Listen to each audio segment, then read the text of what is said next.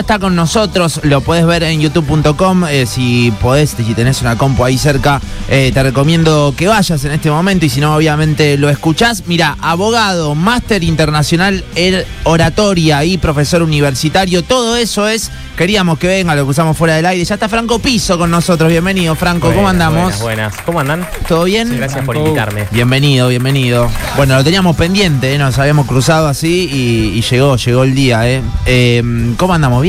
Bien, eh, acá con, con este clima raro, ¿viste? Sí. Sí, no Entre la alergia, el, el- el- la Yo carraspera. estoy igual. O sea, no sabes si tomarte una cerveza o tomarte un té con miel. Claro. Estoy, estoy un poco en esa. Sale el sol y Yuri te dice que llueve en un ratito, ¿viste? Claro, Como sí, sí, sí, sí, sí. estamos Hoy en la eso. mañana neblina, humedad. Rosario, Rosario. Exacto. falta el humo nada más. Claro. Exacto. Bueno, Franco, eh, días moviditos, imagino, ¿no? También, arrancamos por ahí, eh, cortito, pero digo, días con, con mucha exposición, ¿no? Sí, días donde. mm, eh, sí, me están mandando saluditos no, no positivos. Claro, eh, claro, por claro, la tele claro. de manera constante. Eh, sí, sí, días moviditos, días moviditos, pero yo tampoco, tampoco recojo el, el- el- el poncho, la verdad, porque eh, hoy en día hay mucha gente también hablando sobre lo mismo. Sí. Eh, pero bueno, sí, Sí. sí, hay, mis seguidores me dicen, che, Fran, te, te está nombrando, Babi, te está nombrando. claro, claro, yo también digamos, te digo te, lo mismo, te nombrando. están nombrando. Pero, pero bueno, como no dice mi nombre, tampoco puedo hacer nada. ¿eh? Claro, claro, claro.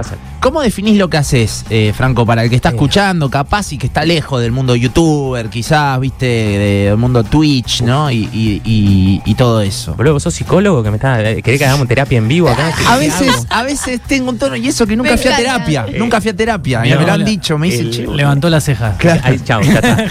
No, no. Eh.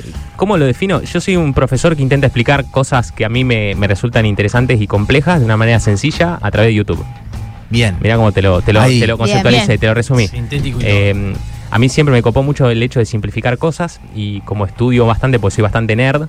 eh, mis amigos siempre era. Yo, yo siempre era el que resumía o el que, tipo, antes de los parciales era. eh, Fran, venía a explicar esto que nadie entendía nada. De una. Y bueno, y a- como que la docencia como que emergió, eh, digamos, apareció y, y Era natural, por Era- lo que era me medio que decís. natural, sí, Era sí, el era. camino, ¿no? era la esencia, sí. Y bueno, nada, y hoy particularmente a la gente le copa mucho esto de la comunicación no verbal que hago y explico eso, entre otras cosas también. Sí, Obviamente es lo que más la gente quiere ahí, eh, el morbo reacciona muchísimo.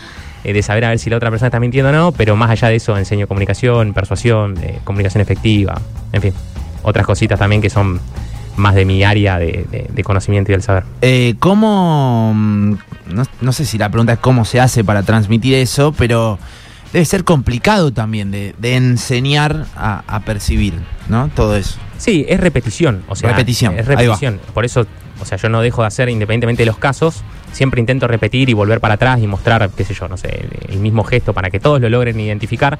Volvemos a lo mismo, no para que salgan juzgando si Jay Mamón es o no es, o si hizo o no hizo, sino más que nada para que lo aprendan. Porque la verdad que es, eh, entre nos, como si no nos estuviese escuchando nadie, eh, la realidad es que en nuestra vida posta no nos va a afectar si Jay Mamón hizo o no hizo eso. Lo que pasa es Claro. que en nuestra cotidianeidad lo podés aplicar porque capaz que hay alguien de tu familia que te está sanateando con algo y que ahí sí te afecta posta. Entonces, es como que la idea siempre es enseñarlo. Digo, como para, para mm, también eh, eh, explica- em, explicarlo más eh, literal para que está escuchando y todo, a lo mejor eh, ahora en esta charla que estamos teniendo mano a mano nosotros dos, vos podés sacar la ficha de si yo estoy nervioso, si, si te estoy mintiendo, si digo, es eso, ¿no? Lo que haces a partir de mis gestos, a partir de, de lo que yo estoy haciendo, ¿no? Sí, e- es, es darte cuenta de situaciones. Por ejemplo, acá la gente que nos está viendo por YouTube, capaz que lo, se- lo vio a eso, pero eh, yo, por ejemplo, ya A sé ver, que eh, a Julie tiene una pregunta para hacerme. Sí, claro. Ya la intentó hacer dos veces. No, y, eh, y bueno, nada, e- es como que yo también tengo que dar, dar Yo- pie. pa- pasa siempre eso. a- a- no, no, pero está bueno porque vos das pie Claro. a eso, ¿entendés? Eh, no, no es para jugar el otro y decir, ah, bueno, ¿qué me querrá preguntar? Sino es como que, quién sabe, nosotros con la mirada mismo, como ya mirarla a ella, como decir, bueno, Julie, dale ahora. O, De o una, de una. Eh, eh, es como. Es, es un, recién estábamos hablando fuera del aire, es una herramienta que, ayuda al otro. O sea, a mí no me cambia nada que me hagas la pregunta a vos o que me hagas la pregunta a ella, pero en general es una ayuda al otro. Bien. Quiero preguntar un montón de cosas, ¿me entendés? Pero bueno, me voy a empezar a organizar, vamos por el principio. ¿En qué momento dijiste me quiero dedicar a esto sabiendo que venías de estudiar una carrera como es el derecho, que no sé si está tan vinculada a lo que hoy en día ejerces? Mirá, yo tuve una materia en cuarto año que era oratoria, eh, con un profesor de acá que es, es vicedirector del Estela Maris, que se llama Juan Pablo Peseta, hoy en día es colega mío dando la clase y la materia oratoria jurídica en la facultad. Y cuando entré a ver esa clase me enloquecí porque era como si fuese un, actor, eh, digamos, actuando una situación y enseñando la teoría. A mí me voló la cabeza. Y en cuarto año de la facultad dije, bueno, termino y después me dedico a esto. Eh, porque realmente me gustaba mucho, me gustaba mucho. Y esto de la comunicación verbal, cuando me di cuenta que en realidad, a ver, yo no es que tengo la intencionalidad de contar o explicar únicamente comunicación verbal. A la gente le interesa mucho porque es algo que por ahí no se conoce tanto en Argentina y al mismo tiempo porque se descubren o se uno empieza a percibir otras cositas, ¿viste? Todos los días recibo mensajes de, de madres que por ahí eh, están teniendo mejor comunicación con sus hijos adolescentes, porque capaz que el pibe llega y no le da mucha pelota y la madre se da cuenta cuando el pibe está enojado, cuando no, cuando, eh, no sé, una pareja que por ahí la cosa no va ni para atrás ni para adelante y quién sabe, hay uno de los dos que no se anima a decir cosas. Entonces, todas esas pequeñas cositas que yo intento comunicar terminan transformando. Y lo que a mí me transforma y lo que a mí hace que yo me genere a esto fue un caso de una chica que fue alumna mía. Eh, yo estaba dando oratoria, un curso de oratoria fuera de la facultad, y mm, eran cuatro clases. En la segunda clase ya me falta Natalie, Natalie Lorenzón. Eh, me falta, y en la tercera clase ella viene y me dice, Fran, en la clase pasada no puede venir porque mi hermana se suicidó. Entonces, cuando yo salí de esa clase, yo dije, ¿qué carajo le podía haber contado a esta chica como para que a ver si ella, no para que cambie la situación, porque, bueno, eh, excede, ¿no? Pero, ¿qué, ¿qué, le podía haber explicado yo como para que ella, quien sabe, pueda percibir? Y justo me acordé de este autor que yo lo había dado en la maestría, Sí. y que era Paul Ekman, que es el chaboncito de la, o sea, el productor principal de la primera temporada de Light to Me. Ujú. Te iba a preguntar justo por esa claro. serie porque, bueno, va Eh, por ese lado, ¿no? Sí, e- es el productor principal y es el de hecho el que logra corroborar esto de manera científica. Y me acordé de eso y se lo, digamos, y, y lo que empecé a contar en las redes como, che, miren, eh, hay un montón de gente alrededor de ustedes que quién sabe ustedes no se están dando cuenta, la está pasando realmente mal. Y la- lo que se me ocurrió por estudiar pedagogía o por ser docente superior universitario es mezclarlo con algún tema que a todos le interese. Entonces enseño lo que yo quería, pero mezclado con los temas de actualidad. Entonces, no sé, de repente pasa algo, eh, no sé, alguien, algún político sale a hablar, bueno, aprovechamos eso para enseñar esto otro. Pero la finalidad no es que aprendan para decir, ah, bueno, este político es bueno o malo, sino Claro. que lo aprendan para su círculo. Pero concretamente, el- la respuesta, que creo que me fue un poquito por la rama, No, está perfecta. eh, es, es esto de, de- de porque, bueno, me pareció que, que es algo que realmente puede, no quiero sonar como eh, amarillista, pero puede salvar vidas posta. O sea, vos, vos te puedes dar cuenta de, de hecho, Paul Ekman arranca a estudiar esto porque la madre también vivió una situación similar a la que acabo de contar. Es Franco Piso quien está con, no- eh, con nosotros, lo puedes ver eh, por YouTube, lo decía en el comienzo de la nota, abogado, máster internacional en oratoria y profesor universitario. Recomiendo, si no entraron a su canal de YouTube, que entren y ahí puedes ver un montón de estos ejemplos. Eh, Tuviste un anticipo con la calle Pou, ¿puede ser? Ahí. Sí, tuvimos una, una eh, a ver, estuvimos como, como, eh, bueno, yo le hice un análisis. Analiz, claro, analiza, apartamos por eso, Partam- analizaste a la sí, calle Pou, ¿eh? a- analicé al presidente uruguayo y, y bueno, recibí un, un mensajito de él eh, Ah, mira. de parte, digamos, de, de que había visto el análisis, que le había gustado. Y bueno, el resto del mensaje me lo, me lo guardo para la privacidad. Obvio, obvio. Pero en principio arrancó así, che, Franco, muy bueno tu trabajo. Tres puntitos. Y te seguía elogiando. Eh, sí, sí, no, no. eh, la verdad que hay, hay mucha gente, por suerte tenemos mucho alcance en el canal y hay mucha gente que se detiene como a mirar y a, y a ver esto que, mm, bueno, hay ¿En mucha... qué, ¿En qué nicho lo, lo ves más? Porque me imagino políticos un montón, un montón a la hora de dar discursos y todo es recontra atractivo para el ámbito político, lo que haces, me parece que, que, no sé, analizaste la calle Pou, asesores te hablaron seguro, no, no me interesa saber, pero... eh, A mí y- sí. Bueno, después fuera de aire de última.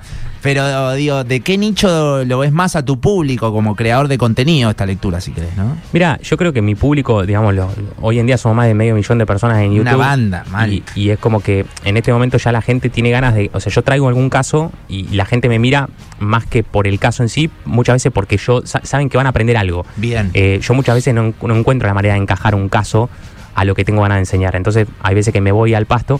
Por ejemplo, el próximo video que tengo pensado hacer es eh, desenmascarando chantas, eh, básicamente, ¿no? Esto, esto de mucha mucha gente que, no sé, que vende o, o estafas piramidales o, Sí, de una. digamos, bueno, vamos más por ese lado.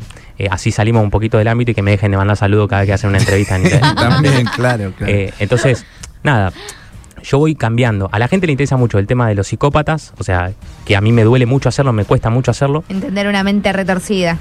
Sí, entender una mente que no tiene empatía, porque la psicopatía viene, viene mucho por ese lado. ¿Te acordás de, de alguno puntual que, que Hoy, hiciste? Uno, uno Que- que, que- odié hacer fue eh, el de Luis Alfredo Garavito, que es un pedrasta colombiano que tiene más de 200 víctimas. Y el loco hablaba de las víctimas, nenitos, ¿no?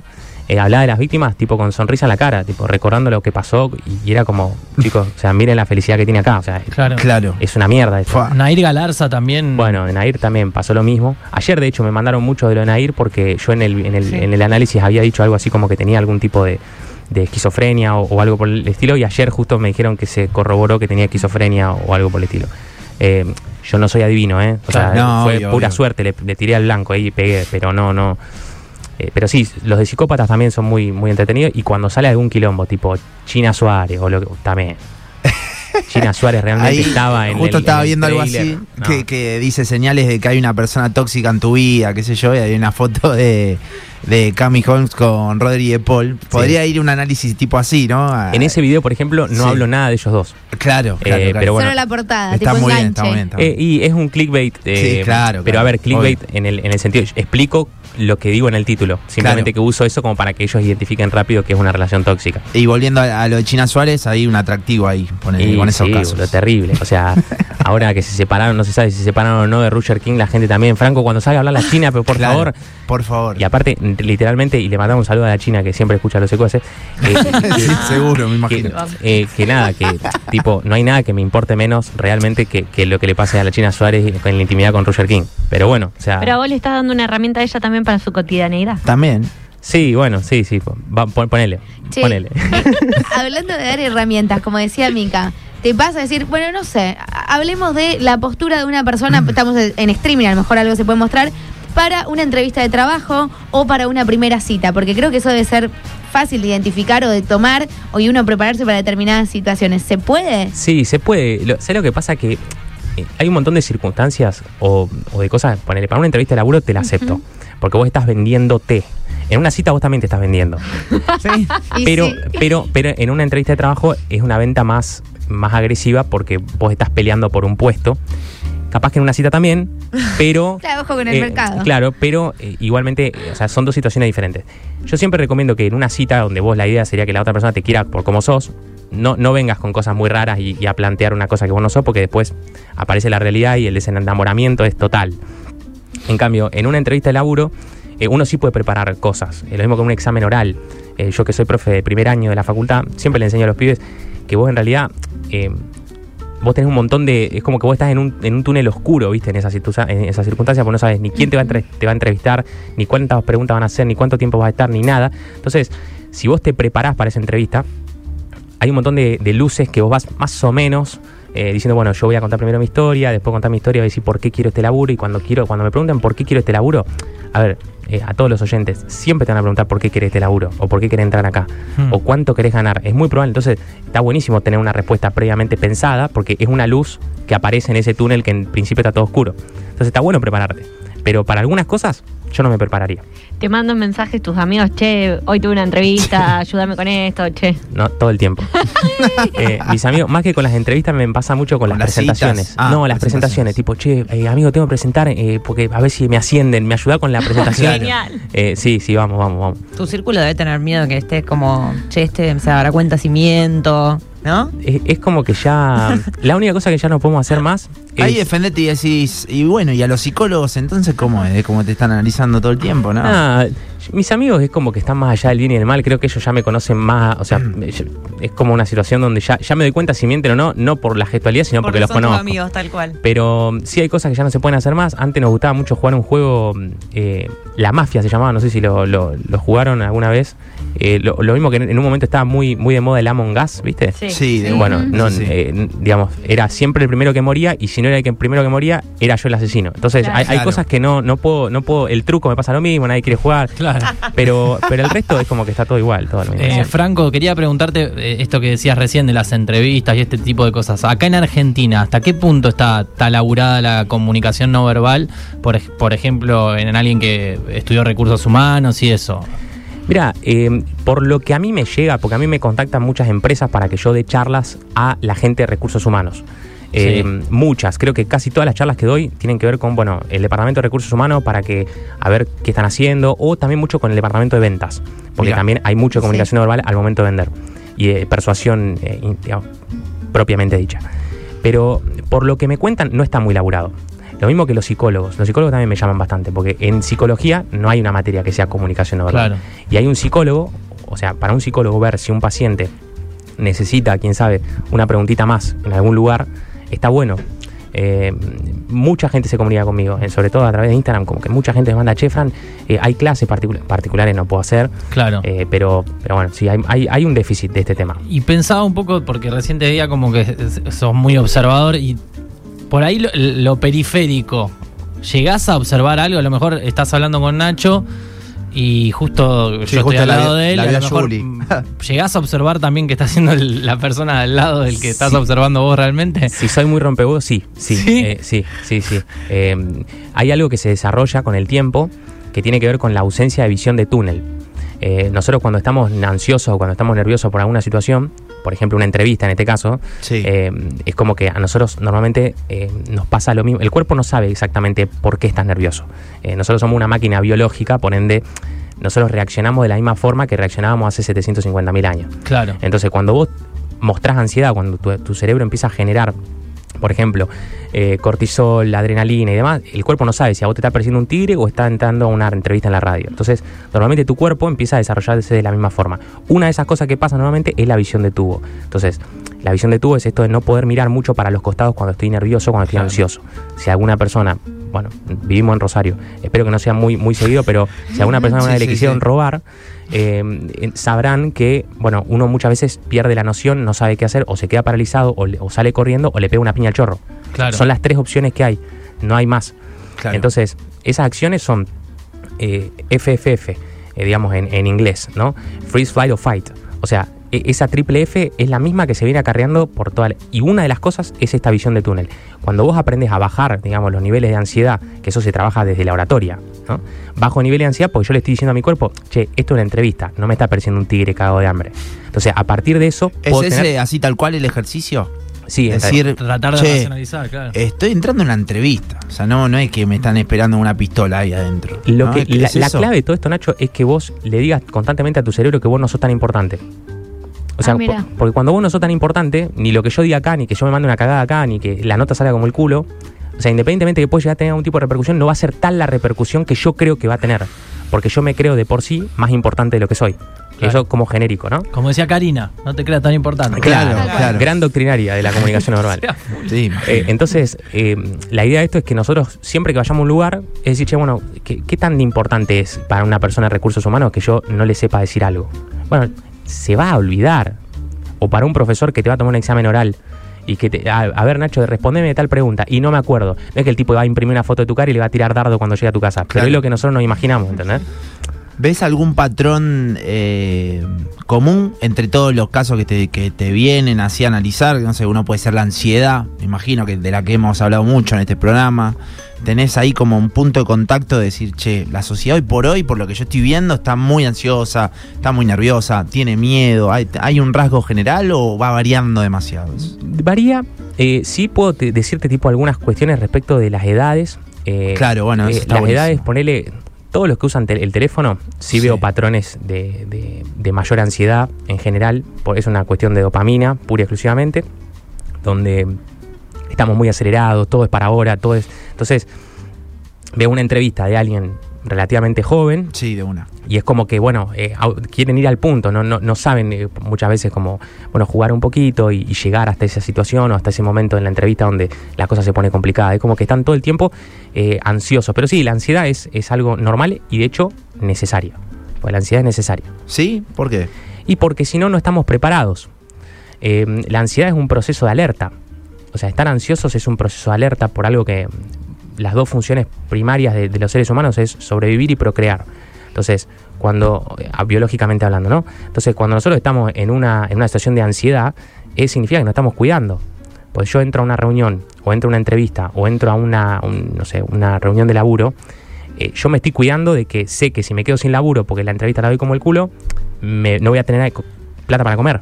Entonces, técnicamente siempre va a estar derivado en eso. Entonces, eh, la ansiedad es, es necesaria para yo mismo cuidarme a mí mismo. Es como que es mucho mejor que vos estés caminando por la calle solo a las 2 de la mañana, Sí. ansioso y nervioso, que que estés boludeando con el teléfono sin mirar a ningún lado. Mucho mejor. Claro, como un instinto de supervivencia. Alerta, ¿no? A cómo estar ahí, claro. Eh, Franco, cuando se enseña oratoria, eh, ¿qué tan eh, vinculado está con la comunicación no verbal? Quiero decir, ¿la comunicación no verbal forma parte de la oratoria? Porque uno, a veces me imagino, estudia todo un discurso y demás, pero lo que es eh, la no verbal es mucho más difícil de incorporar o de Claro. controlar, es muy inconsciente, A, lo ¿no? me- a lo mejor hablo re bien, pero me estoy todo el tiempo con la mano en el bolsillo, o rascándome, O claro. Mismo alguien que uno ve, che, esto lo tiene todo preparado, pero ¿se enseña eso? ¿No se enseña? Es difícil de... Mira, yo siempre digo que la- la- el requisito fundamental para la oratoria es ser creíble. O sea, si vos no sos creíble, a la mierda toda la técnica de oratoria que yo te puedo llegar a enseñar. Para que vos seas creíble, vos tenés que ser vos. Entonces yo te puedo mejorar o te puedo hacer algunas cosas para que vos mejores, pero yo, no- la idea no es que de repente, hola, ¿qué tal? Estamos acá en 12 cuaces. Porque claro, ahí yo estoy impostando la voz y la gente que me conoce me dice, este boludo no habla así siempre. Entonces, cuando yo pierdo la credibilidad, pierdo todo. Lo mismo pasa con la comunicación verbal.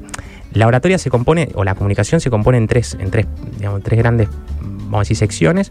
La no verbalidad, la paraverbalidad y el mensaje. La no verbalidad tienen, según los últimos estudios, el 55% de toda la comunicación. O sea, lo que nosotros hacemos desde lo no verbal es el 55%. Después el 38%, que es la paraverbalidad. O sea, si yo te hablo, por ejemplo, más, más grave, normalmente las personas que hablan más grave se consideran que son personas más serias, que dicen más la verdad. Andá a saber por qué. ¿no? Pero bueno, es, es- es lo que Está- está chequeado. está chequeado. Ahora, por último tenemos el mensaje, que es el 7%. Increíble. Entonces muchas veces el mensaje queda completamente relegado por esta cuestión de que, uy, no, hay alguien que me está pasando una mala espina. Ay, no sé qué tiene, pero hay algo, mm, no. Y el mensaje me deja de importar porque no sé, porque tiene ese no sé qué. Entonces es muy importante saber que todo lo que nosotros hacemos está transmitiendo, porque de hecho, antes de que exista el lenguaje como tal, la comunicación era completamente a través de la no verbalidad o la paraverbalidad. Yo te miraba a vos porque estábamos, nosotros éramos una tribu, yo te miraba y decía, uh, uh, uh, uh, y me decías, uh, uh, uh, uh. Entonces, esa comunicación, digamos, era paraverbal y no verbal. El mensaje es después. Entonces puede ser que muchas veces lo que decimos no tenga nada que ver con lo que pensamos y lo que decimos verbalmente, charlamos, a nivel físico no se está expresando. Exacto, muchas veces. No, y pienso ¿Qué también. clase me estás dando? Eh, Ah, Franco, dando. Franco es profesor, así se definió cuando Nacho le preguntó, es profesor tanto en la universidad, también enseña cosas en YouTube, y pienso, la oratoria termina siendo sumamente importante para, obviamente, un ámbito jurídico y demás, pero también hoy en día con las plataformas y las redes, hay mucho contenido, hay mucha competencia, y en verdad, justamente lo que triunfa no es el 7% del mensaje, sino el resto, la importancia de la oratoria ¿no? en plataformas. Sumado al EPAU, justo yo te quería preguntar por eso, porque recién decías de los chantas, eh, y hay mucho contenido en redes, ¿no? Eh, yo cada vez más veo, justo hoy hablaba con una psicóloga, mucha gente hablando de, de la mente o de la salud mental sin ser, por ejemplo, psicólogo, ¿no? Sí, terrible. Eh, a lo mejor haciendo algún curso de budismo, o etcétera, no importa, no, no, no, sin dar nombres. no, bardiemos, bardiemos. Pero digo, Sí, con todas. no, pero digo, es- estamos. Yo no, también bueno, estoy para esa, dale. Ahora desmenuzando lo que dice Franco, ¿no? Qué importante es esto, porque lo no verbal, como te hablan todos así, despacio, mirándote a los ojos y, eh, y impostando la voz y demás, atrapa a comunidades, es gigante y el mensaje por ahí que te da es y, y- y- y la superación de vida, o sea, lo, lo que tienen de conocimiento es una superación de vida de una situación difícil. Entonces es como, bueno, empezar a identificar también esta- estos patrones, ¿no? Y que el mensaje, ese 7%, tratar de hacerlo de que, de que crezca un poquito más, porque es lo importante. Y, y vos sabés que eh, es tan así que mm, yo me encuentro a diario, muchas veces, eh, por ejemplo, cuando salió el tema de Cositorto, eh, perdón, acá Sí, Cositorto, sí. Lo, lo arruinaron, me parece, en la cárcel, ¿no? Le, le- lo cagaron en la cárcel. Eh, cuando salió este tema, eh, vos te das cuenta que hay algo que no está bien desde el punto de vista de la comunicación, aún mismo en las redes. O sea, una persona que eh, vos no sabés qué hace. hay- a- a- se tienen que encender alarmas, porque no, yo lo que hago es el desarrollo de la creación del poder de la mente en comparación con tu desarrollo físico cuántico cuando Marte está en Saturno. Pero hay algo que no estoy entendiendo. Si vos no me sabes decir exactamente a qué te dedicas, ya es una alerta. Me acuerdo Rímolo, también un caso así que le preguntaban cuál era su profesión y daba, Daba vuelta, vuelta. daba vuelta, si no, no Bueno, terminaba diciendo pero nada. es terrible. En redes hoy, si uno entra al- a la biografía de esa persona, hice curso de esto o hice curso del otro, pero no hay nada. O sea, ¿pero qué haces? ¿Qué, ¿Cuál es tu profesión o a qué te dedicas para hablar de la mente de alguien o de lo que alguien sufrió? No, yo superé un trauma, es lo que... Eh, Es eh, terrible. eh, es muy complicado eso. eh, hoy en día la- las redes que, banco igual, ¿eh? Banco que todos tengan su voz y que todos puedan expresarse y la libertad de expresión de lo que sea. Lo que pasa es que también yo soy anti fórmulas secretas y anti fórmulas mágicas. Y lo que normalmente esta gente propone son, bueno, yo te voy a dar los ocho pasos para que vos seas feliz. Tal eh, cual. Y boludo, eh, fue un, au- eh, un tipo que vive en Canadá que, ¿entendés? Eh, maestro, venía a Rosario a ver cómo carajo Sí, vamos sí, ocho Lo que pasa pasos. que eso también es parte de la inmediatez y de la ansiedad que el ser humano tiene y Claro. es para que, dale, comprá. Como decías, pongo la foto de la China Suárez porque me van a hacer un clic. Bueno, es que sí, o, o sea, eso funciona. Lo que pasa es que yo soy el, el antifórmulas y porque no existe una forma para que vos seas feliz. O sea, puedes decir tu manera de ser feliz, que no es la misma mía que la mía. Y, y tampoco la, la, la- manera... eh, a mí esto, esto me, me mata, ¿viste? Cuando, cuando veo autores sacando libros, ¿viste? Sí, No, esos libros, viste. eh, los cuatro pasos mágicos para. Ah. A ver, maestro, decime cómo, cómo saco el tránsito. A ver, de- decímelo. Claro, o sea, si vos claro, me vas a decir cómo simplificar el tránsito, Rosario, te entiendo que sea uno de los pasos para hacerme feliz. Si no, no me mientas, porque eso es lo que me haría feliz a mí. Entonces, eh, hay que tener mucho cuidado con esta, con esta inmediatez, como decías vos antes, de, de la- de los resultados. Ningún proceso es fácil. Eh, yo veo muchos psicólogos enojados con las redes, porque claro, viene alguien y te dice, no, eh, anda a abrazar gente a la calle. Hombre, pará, flaco. Eh, que- que- o Sí, sea, eso de dar una fórmula, ¿viste? Sí, para ser feliz. Eh, eh, yo particularmente soy anti todo eso. Eh, anti gurúes, an- anti. Sí. Eh, pero bueno, también entiendo que haya gente que, ahí encuentre un refugio. Y bueno, es peligroso. Es Franco Piso, eh, a quien están escuchando, hay eh, bastantes mensajes, estamos 100% en la generación de la inmediatez. Dicen por acá, a mí me pasa lo de la ansiedad, me presento a rendir un examen y me cuesta mucho, la sufro un montón, me quedan cinco materias. Pregúntenle a Fran dónde se puede aprender todo esto, qué interesante. Eh, dicen por acá, otro pregunta si eh, pudiste leerlo a Montiel. Dice que analice el penal de Montiel, por favor, a ver si estaba nervioso o no.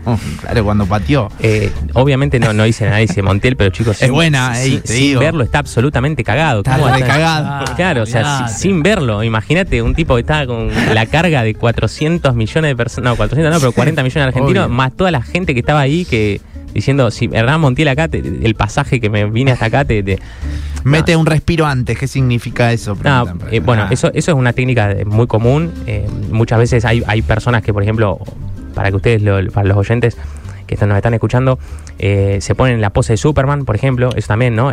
Hierguen, escúchame, se, se, se- se ponen derechos, Sí, ¿no? claro. Con, con la espalda bien, bien erguida, eh, teniendo los, eh, digamos, los puños cerrados, ponen los puños sobre la, la cadera, ¿no? Como esa pose de Superman, ¿eh? como para que la tengan ahí. Y- Montiel en el penal, ¿no? Claro, se pone sí, así, sí. ¿viste? Como... Eh, eso, eso vos, ahí hay, hay una pelea entre tu consciente y tu inconsciente. O Claro. sea, vos le estás queriendo decir a tu inconsciente, maestro, vos vas a patear este penal y la vas a meter adentro y estás confiado para patear este penal. Esto mismo que hace el Dibu Martínez cuando ataja el penal, de mostrarse confiado y decir a los compañeros, che, yo voy a atajar dos, quédense tranquilos, fúmense un puchito, que yo atajo dos. Sí. Eh, básicamente es. Él está recontra cagado, pero es una pelea de, de su consciente contra su inconsciente, decir, Claro. che, la o sea, yo acá no puedo mostrarme que estoy eh, cagado, no puedo mostrar que estoy eh, muerto de miedo, aunque lo esté, y es normal que lo esté. Pensaba recién en, en la estadística que, que decía Franco, eh, esto de la importancia de- del lenguaje no verbal, ¿no? En números. Y bueno, nosotros acá ahora vamos a ver pasear muchos políticos. se viene es- la temporada. sí. es época de elecciones, eh, la importancia entonces de leer justamente ese lenguaje no verbal, de tratar de interpretar algo de, de ese lenguaje no verbal, porque lo que dicen al fin y al cabo, por lo menos por esta estadística que vos nos das, 7%, es, ¿no? es lo menos importante el Claro. mensaje.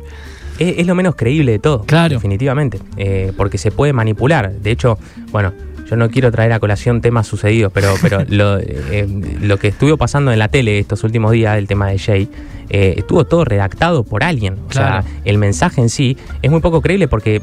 eh, vos cuando ves a alguien diciendo, hablando, nosotros somos nosotros acá, ¿no? Pero de repente vengo un día y digo, no, porque las obligaciones de dar suma de dinero es una de la naturaleza jurídica de esas obligaciones son complicadas. Vos decís, Franco, no, no hablas así, Claro. eso está escrito por alguien. Déjame ver todo lo otro. ¿Qué estás mostrando? Estás mostrando ansiedad, estás mostrando nervios, eh, estás mostrando miedo cuando hablas de esto. Significa, hay algo ahí. Sí, el hay- mensaje detrás del mensaje. Exactamente. ¿Con qué gesto te diste cuenta, ponele, que justo hablamos de este caso, que tenía miedo? ¿O, que- o qué gesto de él denota, no sé, ansiedad o, o nervio? Mira, eh, hay, hay- habría que ver, hay un montón, ¿no? Eh, básicamente el miedo, cuando, cuando nosotros aparece el miedo eh, frente a una reacción o frente a una pregunta o lo que sea, nosotros lo que tenemos que hacer o lo que normalmente hacemos es, primero, achicar la distancia del cuello. El cuello es una parte muy vulnerable en nuestro cuerpo, entonces, por ejemplo, cuando vos escuchás un ruido atrás tuyo, normalmente Claro. eh, te, te- te Como la los- tortuga. que los mete hombros para arriba. Exacto, Claro. exacto. Sí, hombros para arriba, achicás eh, la distancia porque el cuello, volvemos a lo mismo, es muy vulnerable. Y después puede aparecer, bueno, la gente que nos está viendo en YouTube me voy a poner. eh, Allá, allá sí, sí, sí, pero me voy a poner acá. Del mic. es. Eh, normalmente abrimos los ojos, ¿sí? Abrimos los ojos y la boca eh, Sí. viene para abajo. eh, Sí, sí. Viene para abajo. Y en ese video decís algo de la lengua también. Y la lengua es muy. cuando A ver, el proceso fisiológico de nuestro cuerpo cuando estamos ansiosos, que volvemos a lo mismo, lo, es, pasa lo mismo. Si vos tenés un tigre corriéndote atrás, o si está declarando porque quién sabe, fuiste responsable de algo tan grave como lo que se le está acusando a Jay, eh, es el mismo. Entonces, se nos licúa mucho más la sangre porque el corazón lo que está haciendo es bombear Bombea. efectivamente a los músculos más grandes del cuerpo, porque como Claro. dije antes, se prepara para correr o para pelear. Entonces, como el cuerpo se prepara para eso, eh, de repente nos quedamos sin, sin- con la boca seca. Entonces la lengua marca la ansiedad porque me empiezo a, a humedecer los labios porque tengo los labios secos porque todo ese, toda esa, digamos, e- ese, ese- esa saliva se fue a la sangre para licuarla más. Entonces, normalmente la lengua, y dependiendo, siempre les digo lo mismo, dependiendo del contexto, porque puede ser que acá esté el aire esté en 16 Claro, y yo esté sí. cagándome de frío y también se me sequen los labios, pero dependiendo del contexto puede significar ansiedad. ¿Cuánto se puede actuar eso? Porque pienso, hay actores que se meten en un rol. Entonces se Sí, creen. yo, yo el pensaba antes en cantantes también que te pueden caretear una canción porque la están recontractuando y no sabes si lo que me está cantando el chabón es- lo cree, no lo cree, es verdad, no es verdad. Mira, eh, en este tema hay un, hay un estudio reciente, creo que lo hizo la Universidad de Oxford, y si no fue la Universidad de Oxford nadie lo irá a chequear tampoco. Eh, pero, pero lo que creo que fue, sí, estoy casi seguro que fue la Universidad de Oxford que dijo que las microexpresiones o el papel se puede mantener como máximo 7 minutos en forma íntegra.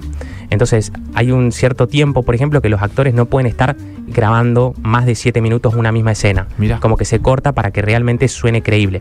Cabe aclarar que yo cuando he estudiado esto, estaba lleno de actores.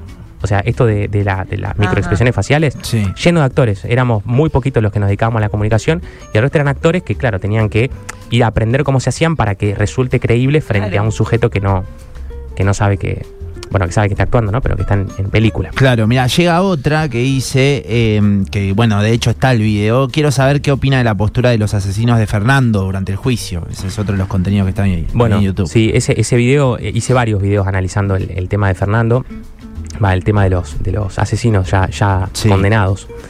Eh, es algo que, que es muy difícil porque los chicos mantuvieron una posición, eh, no sé si ustedes se acuerdan durante más o menos todo el juicio, pero una, una postura de no mirar, no, no hacer ningún gesto, no nada, miro para el frente. Y a todos nosotros decíamos, che, estos pibes tipo están, están en otra, ¿qué, qué les pasa? Tal ¿No? cual, fue el comentario durante todos esos días, esos 15 días. No Eh, claro, hasta que fue el último día donde se Tal largaron cual. a llorar y ahí, y ahí es como que en cierto punto y en forma generalizada, por eso yo hablo de un error conceptual bastante importante por parte del abogado, Tomei creo que se llamaba el abogado, Sí, eh, que fue no humanizar a esos pibes. Porque cuando todo eso pasó, hubo mucha gente que dijo, che, está bien, tienen que pagar por lo que hicieron, pero se cagaron la vida. Que fue un pensamiento que nadie había tenido Claro.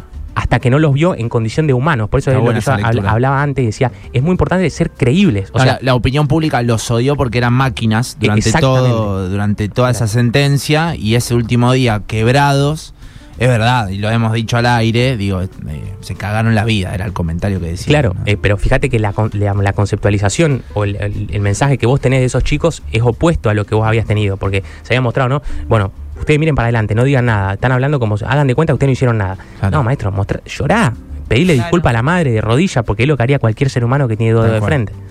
Tal cual. Bueno, Franco, gracias eh, por este ratito. No te queremos robar más, más tiempo. Eh, tirá tus redes, todo. Tenés bocha de seguidores, pero bueno, no, no viene mal tampoco. No, no, eh, es Franco Piso como el que están Bien. pisando, pero con doble S, y, y en, por todas las redes. eh, Franco Bien. Piso en Instagram y en YouTube, sobre todas las cosas que por ahí es. Perfecto. Y también asesorías, cursos, demás, ¿no? no, no bueno, eso sí, a, la- a las empresas, eh, ahí en, en mi Instagram está el mail que tienen Bien. que mandar. eh, que hablan siempre con yo y, y, eh, se, se cierran esas charlas con, con las empresas. Estoy dando muchas charlas con empresas ahora, por suerte, porque hay mucha gente que por ahí tiene ganas de, de capacitar a los, a los comerciales, sobre todo, y a los de recursos humanos. Eh, son dos capacitaciones diferentes, pero, pero sí, eh, los comerciales mucho de persuasión, que es mi primer libro que escribí sobre persuasión, y, y en recursos humanos más comunicación. Acá nos preguntaban por tus libros porque hay uno de los dos que no se está consiguiendo acá en Rosario. No, Ni- no recuerdo cuál era porque era un audio, pero eh, creo que era que francotiradores estaba y pisoteando mitos no. Es que en, en realidad los libros no se venden en ninguna librería. Ah, ahí va. Tengo el monopolio absoluto de mis libros. bien. No, se venden. Se El venden monopolio del papel. Claro, eh, es, es- como es una editorial independiente, se venden únicamente por Mercado Libre. Ahora hay alguien que los está trayendo de afuera y lo está vendiendo como a 15 lucas, no los compren, no soy yo. Eh, de, de vez en cuando, si, los que me siguen en Instagram, eh, ahí yo voy avisando cuando hay libros y cuando se suben, pero, pero se consiguen únicamente por Mercado Libre. Gracias, Franco, eh, por Gracias este ratito. por invitarme.